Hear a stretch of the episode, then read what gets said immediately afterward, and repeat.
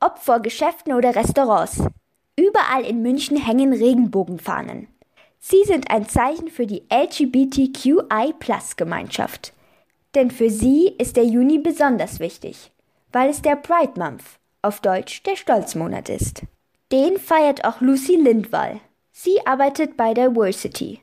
Das ist eine Jugendorganisation für junge Menschen der LGBTQI-Plus-Gemeinschaft in München. Auch Lucy Lindwall ist Teil der Gemeinschaft, weil sie lesbisch ist. Sie liebt also Frauen.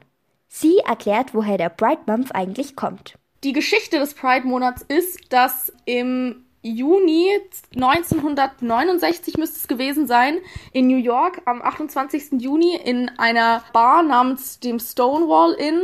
Da gab es eine Polizeirazzia eines Tages, da es damals in den USA nicht hoch angesehen war, zum Beispiel schwul zu sein.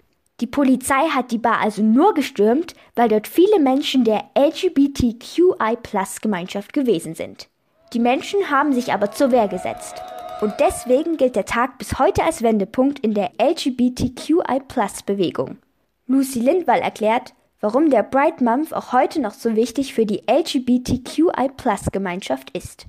Das ist ein Monat, in welchem diese Menschen daran erinnert werden, dass es vollkommen gut ist, so wie sie sind und dass sie sich nicht verändern müssen und dass es genauso andere Menschen gibt, die so sind wie sie. Und das ist einfach nochmal eine Erinnerung. Denn Personen, die zum Beispiel schwul oder lesbisch sind, haben es nicht immer so leicht. Es gibt nämlich Menschen, die sie nicht akzeptieren. Hier in Deutschland, aber auch in ganz vielen anderen Ländern. Deswegen hat Lucy Lindwall auch ein großes Anliegen. Ich würde mir wünschen, dass LGBTQI-Identität als Fluchtgrund besser anerkannt wird, weil das es ist in vielen Ländern der Welt noch verboten, LGBTQI plus zu sein und manche Menschen wird dann kein Asyl gewährt, also ihnen wird nicht gestattet, in ein sichereres Land zu reisen und dort zu leben. Und ich würde mir wünschen, dass das sich verändert. Denn jeder Mensch auf der Welt soll lieben, wen er oder sie will.